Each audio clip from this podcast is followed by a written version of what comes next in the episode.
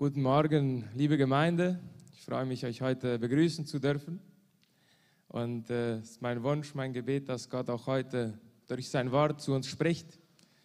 Zuallererst herzlichen Glückwunsch an die Musiker für euren Tag. Heute, 22. November, ist Tag des Musikers. Vielen Dank, dass ihr uns immer wieder anleitet in der Anbetung und Sonntag für Sonntag. Das ist wirklich sehr wertvoll. Heute wollen wir ein, etwas aus einem Gleichnis hören, das Jesus erzählt hat. Ein Gleichnis, das wir in Matthäus 20, 1 bis 16 finden. Und bevor wir da den Text lesen, möchte ich, dass wir uns den Text vorher anschauen. Und äh, um etwas zu verstehen, worauf Jesus hier hinaus will. Und im Kapitel 19, da spricht es haben wir die Geschichte von dem reichen Jüngling und gleich danach stellt Petrus dem Jesus eine Frage und er fragt, wir haben alles gelassen, wir sind dir nachgefolgt, was ist unser Lohn? Und Jesus versichert seinen Jüngern darauf, eines Tages werdet ihr mit mir zusammen die zwölf Stämme Israels richten. Und gleich danach sagt er etwas, das für, seine, für alle Jünger Jesu gilt. Und er sagt, diejenigen, die Häuser, die Familie, vielleicht Geschwister, Eltern, Kinder, die Besitz verlassen und mir nachfolgen, die werden dies vielfach zurückerhalten. Oder einige Übersetzungen sagen hundertfach zurückerhalten und das ewige Leben erben. So wie sehen, Jesus, der spricht, der sagt, diejenigen, die mir nachfolgen, die werden eine Belohnung dafür bekommen. Und als letzten Vers vom Kapitel 19, und daraufhin erzählt Jesus dann das Gleichnis, da sagt er, viele aber, die die Ersten sind, werden die Letzten sein.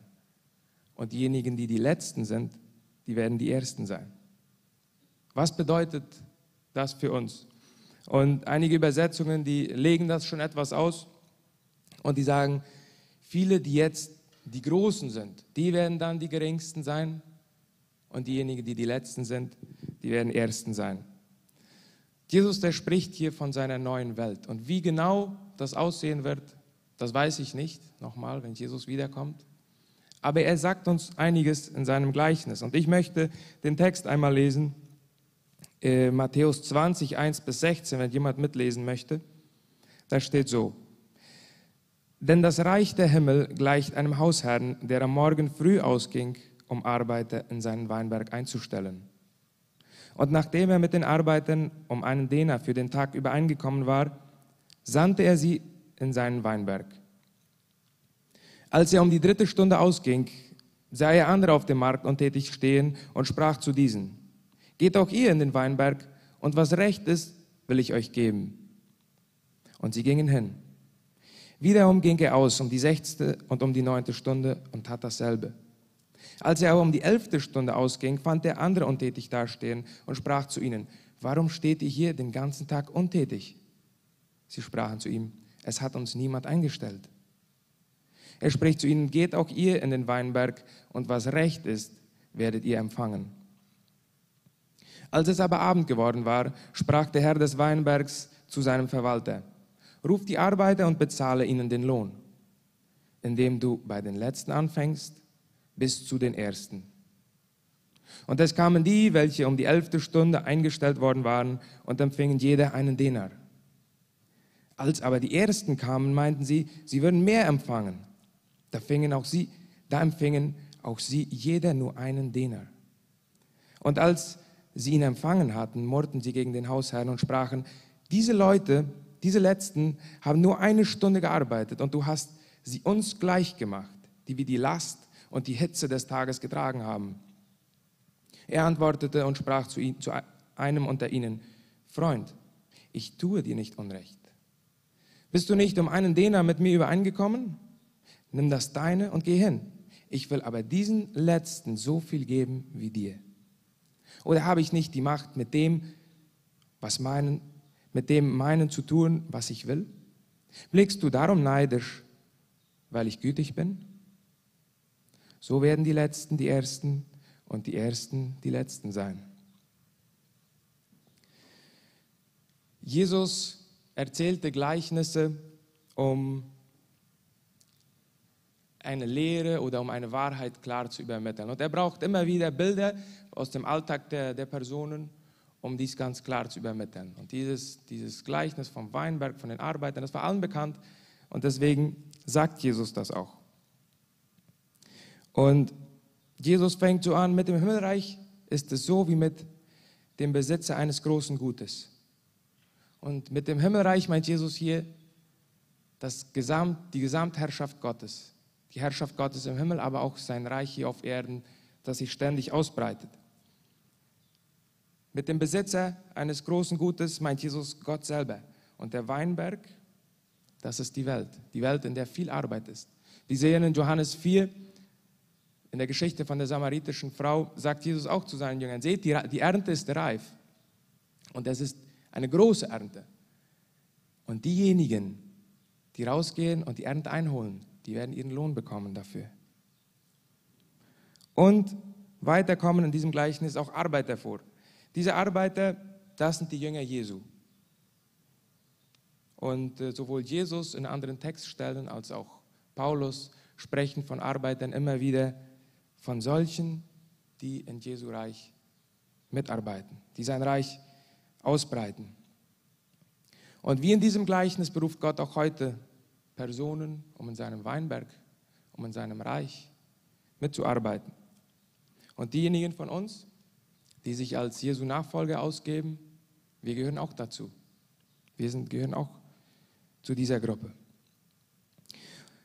Jesus spricht immer wieder von Belohnung. Und wenn wir von Belohnung sprechen, heißt es nicht, spricht er hier nicht von der Errettung oder nicht von dem ewigen Leben, denn das ist nicht etwas, das wir uns verdienen können, das an unseren Taten, von unseren Taten abhängig ist, sondern mehr, das ist einzig und allein von der Gnade Gottes abhängig.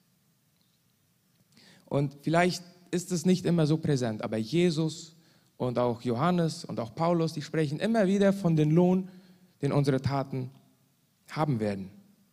So spricht Paulus zum Beispiel in Römer 2, sagt er, Gott wird jedem das geben, was er für sein Tun verdient hat. Und wenn wir uns die Verse vorher anschauen, den Kontext, da differenziert Paulus zwischen Taten, die Gott wohlgefällig sind und Taten, die Gott zum Zorn reizen. Und so sagt Jesus auch in Offenbarung 22. Er sagt, ich komme bald und ich bringe jedem den Lohn mit, den er für sein Tun verdient hat. Wir sehen also, er macht einen Unterschied zwischen denjenigen, die Gottes Gebote halten, die werden ihren Lohn bekommen. Diejenigen, die Gottes Gebote überschreiten, sich nicht nach Gottes Geboten richten, die werden auch ihren Lohn bekommen, aber der kommt aus dem Zorn Gottes. Jesus sagt, wer einem meiner Jünger ein Glas Wasser gibt, der wird dafür seinen Lohn bekommen. So unsere Taten hier auf Erden, die bekommen ihren Lohn. Das, was wir machen, das wird uns Gott zurückzahlen, sei es hier auf Erden oder in der Ewigkeit. Und hier könnten wir sagen, an dieser Stelle könnten wir sagen, okay, das ist eigentlich ziemlich leicht. Im Grunde genommen bin ich dann ziemlich gut ab. Vielleicht, äh, ich habe so mein, ich helfe vielen Menschen, ich habe mein Spendenprojekt, ich gebe meinen Zehnten, ich schreibe meiner Uni nicht ab, ich lebe in keiner Sucht, jedenfalls nicht öffentlich. Ich bin ein Vorbild und vielleicht sogar schon von Kind auf ein sehr guter Christ, ein sehr guter, ich helfe sehr vielen. Vielleicht gehen wir sogar so weit, dass wir sagen, unsere Kultur ist eine Kultur der guten Taten. Wenn wir uns vergleichen, vielleicht sind, es, sind wir das. Und ganz bestimmt wird Jesus einen solchen Lebensstil segnen. Oder er wird, er wird uns Segen bringen. Aber was Jesus hier sagt, das geht noch einen Schritt tiefer. Er sagt, es ist okay, tu das Richtige. Aber es kommt auch, und das, das ist, worauf Jesus, das ist die Grundlage des Textes, es kommt auch auf die Einstellung ein, an. Die Arbeiter im Weinberg, die waren alle gleich. Die waren alle vom selben Herrn eingestellt, die arbeiteten im selben Weinberg. Alle sind sie Jesu Nachfolger, arbeiten in seinem Reich mit. Aber was hier der Unterschied ist, was den Unterschied macht, ist die Einstellung, den die Arbeiter zum Herrn und zur Arbeit hatten.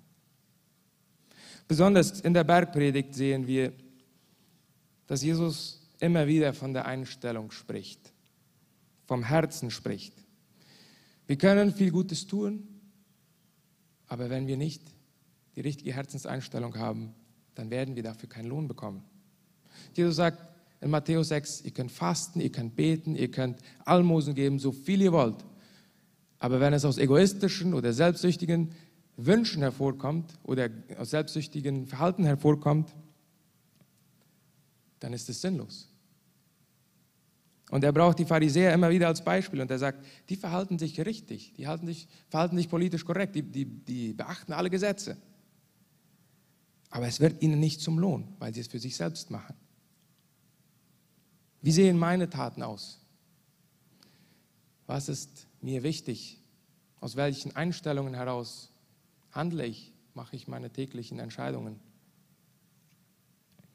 Als ich darüber nachdachte und mein eigenes Leben anschaute, merkte ich, dass meine Einstellung sowohl zum Dienst als auch zu meinen, in meinen Beziehungen sehr oft von egoistischen Wünschen bestimmt wird, sehr oft auf meinen eigenen Vorteil aus ist. Und nach außen hin sieht es vielleicht nobel aus, aber nach innen hin, und das ist der springende Punkt, weiß nur ich genau, wie es aussieht. Nur ich weiß, wo wirklich mein Herz ist. Rein menschlich gesehen ist es nicht fair den Erstangestellten gegenüber, was der Herr getan hat. Aber dass es bei, den, bei diesen Neid hervorgerufen hat, zeigt, dass sie nur auf sich selbst bedacht waren. Sie freuten sich nicht mit ihren Arbeitskollegen. Sie freuten sich nicht, dass diese gütig behandelt wurden. Wie reagieren wir? wenn anderen etwas Gutes passiert, wenn andere etwas bekommen, das wir uns vielleicht schon so sehr gewünscht haben. Oder wenn mein Bruder oder meine Schwester mal gerade sehr Glück gehabt hat. Und ich stelle mir vor, dass das haben wir nicht im Text, wie diese Geschichte weitergegangen ist. Ich stelle mir vor, dass die Erstangestellten nach Hause gegangen sind, zu ihrer Familie, zu ihrer Frau. Und die haben geschimpft. Das ist so ungerecht, dass er, dass er uns, die wir so hart gearbeitet haben, genauso viel gezahlt hat wie den anderen. Der promoviert die Faulheit. Morgen komme ich auch erst zur letzten Stunde. Ich werde auch den vollen Tageslohn bekommen und so weiter. Und wenn wir uns die Letzten anschauen, vielleicht sind sie nach Hause gegangen, voller Freude, voller Dankbarkeit.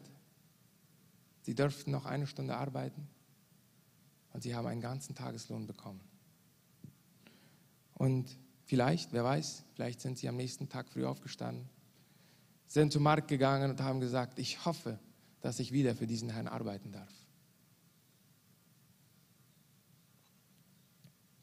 Die Frage, die sich hier uns stellt, ist, welches ist meine Einstellung, vielleicht beim Dienen in der Gemeinde, beim Arbeiten in der Impressa, zu Hause mit den Kindern, im Studium, in der Uni, im Collegio. Was bewegt mich? Ist es vielleicht mein Verantwortungsbewusstsein? Vielleicht mein Pflichtgefühl, ich muss das machen? Dies ist meine Aufgabe. Vielleicht ist es Angst oder Eifersucht. Vielleicht die Hoffnung, endlich zum Wochenende zu kommen, Hoffnung, endlich Ferien zu haben. Oder sind es vielleicht die Schulden zu bezahlen, mit den anderen mithalten zu können? Identifiziere ich mich mehr mit den Erstangestellten, die glauben, mehr verdient zu haben als andere und die es den anderen vielleicht nicht zu gönnen, gütig behandelt zu werden? Oder bin ich eher wie die Letztangestellten, dankbar, voller Freude, für den Lohn, für das, was wir empfangen haben. Vielleicht am nächsten, bereit, am nächsten Tag gern für den Herrn zu arbeiten, gern dem Herrn zu dienen. Vor einiger Zeit, wo wir schon beim Tag des Musikers sind, vor einigen Monaten, ich schaue am YouTube immer wieder, ich bin auch, mag auch sehr Musik, und ich schaue mir immer wieder Videos an von bekannten Musikern und dann stieß ich auf einen einen bekannten Bassgitarrenspieler, Victor Wooten heißt er. Und der sitzt auf der Straße, hat sich einen Stuhl hingestellt, Palantes, und äh, fängt an, es ist schon eine große Menschenmenge um ihn, er fängt an zu spielen, die horchen alle zu und auf einmal hält er an und sagt, wisst ihr, worum es beim Musizieren ankommt? Dann sagt er, ist okay, die richtigen Noten treffen die, oder die, die richtigen Noten zur rechten Zeit spielen, das ist wichtig. Aber es, worum es wirklich ankommt, ist es, die Gefühle der Zuhörer zu erreichen. Diejenigen, die etwas von Musik verstehen, die wissen, dass es schon sehr wichtig ist, dass die rechten Noten zur rechten Zeit getroffen werden, aber dass es nicht alles ist und dass oft der wichtige Teil ist, dass der Musiker versteht, seine Gefühle zu vermitteln und an, das, an die Zuhörer anzupassen oder auch sie damit zu erreichen, anzusprechen. Und er braucht ein Beispiel von B.B. King, ist eines der, eines der bekanntesten Gitarren- und Spieler und Komponisten der Blues-Szene. Einige werden ihn vielleicht kennen. Alter Mann ist vor dieses Jahr gestorben.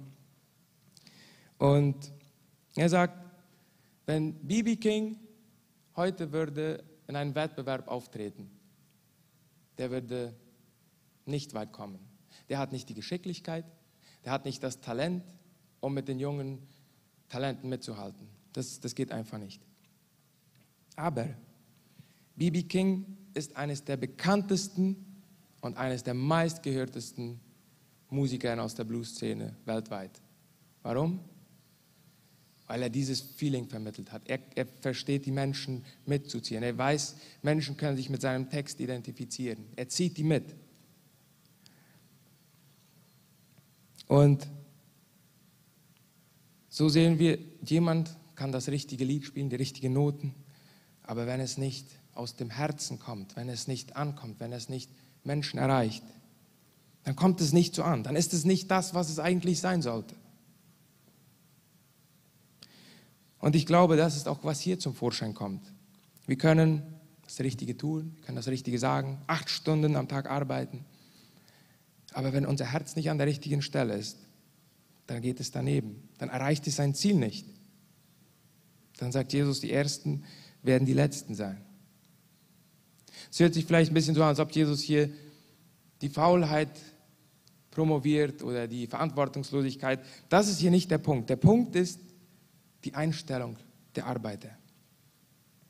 Dann kommen wir zu der Frage, wie komme ich zu einer richtigen Einstellung? Wie kann ich mein Herz auf die richtige Stelle bekommen? Wenn wir zurück zu unserem Text gehen, sehen wir, dass die falsche Einstellung mit Neid, mit Eifersucht, mit Undankbarkeit zu tun hat. Und die Einstellung, die Jesus belohnt, ist nicht die der Arbeiter, die verantwortungsvoll acht Stunden gearbeitet haben, nicht die, die was viel geleistet haben, nicht die, die dem Chef viel Geld eingebracht haben. Die, welche hier belohnt werden, sind die, die erkannt haben, dass sie es nicht verdienen, so viel zu bekommen, aber es trotzdem dankbar annehmen. Und das ist die Haltung, die wir einnehmen dürfen, wenn wir bei Gott Erster sein wollen.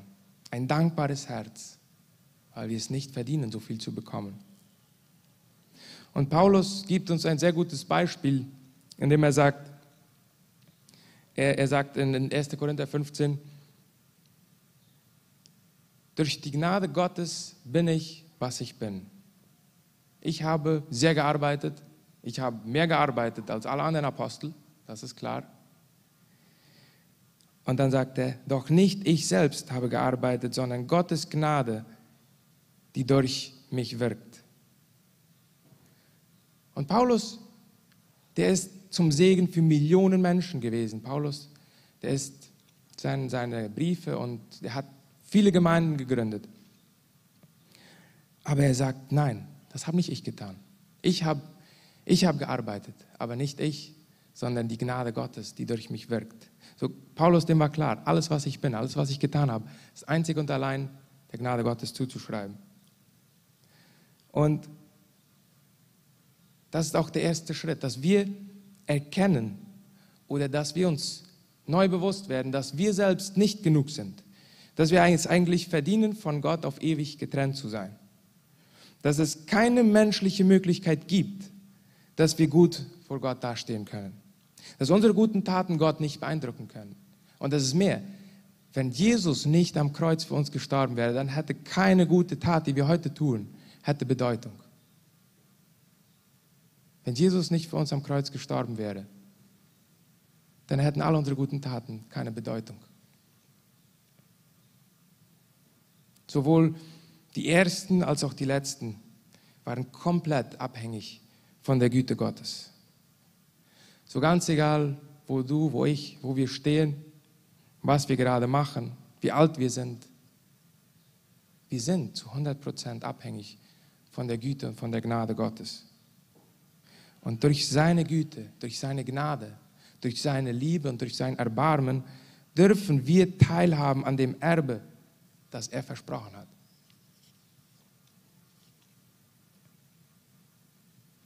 So, wenn wir zu den Ersten gehören, wenn wir zu, den ersten, zu der ersten Gruppe gehören, dann spielt das Evangelium von Jesus Christus in unserem Leben eine ganz zentrale Rolle.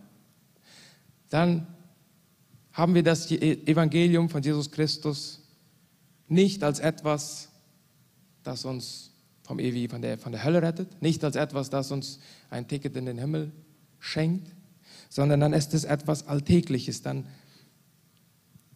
sind wir dankbar für das, Tag für Tag für das, was Jesus für uns vor 2000 Jahren gemacht hat.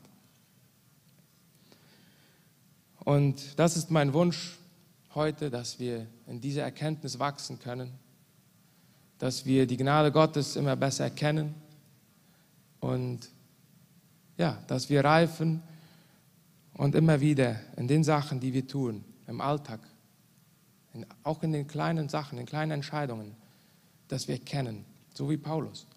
Ich habe gearbeitet, aber nicht ich, sondern die Gnade Gottes, die in mir wirkt.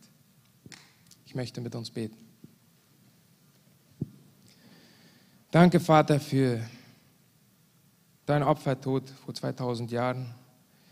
Danke, dass wir wissen dürfen, dass du uns vergeben hast. Danke, dass wir die Gewissheit haben, deine Kinder zu sein. Ich danke dir, dass du uns berufst, in deinem Weinberg, in deinem Reich mitzuarbeiten.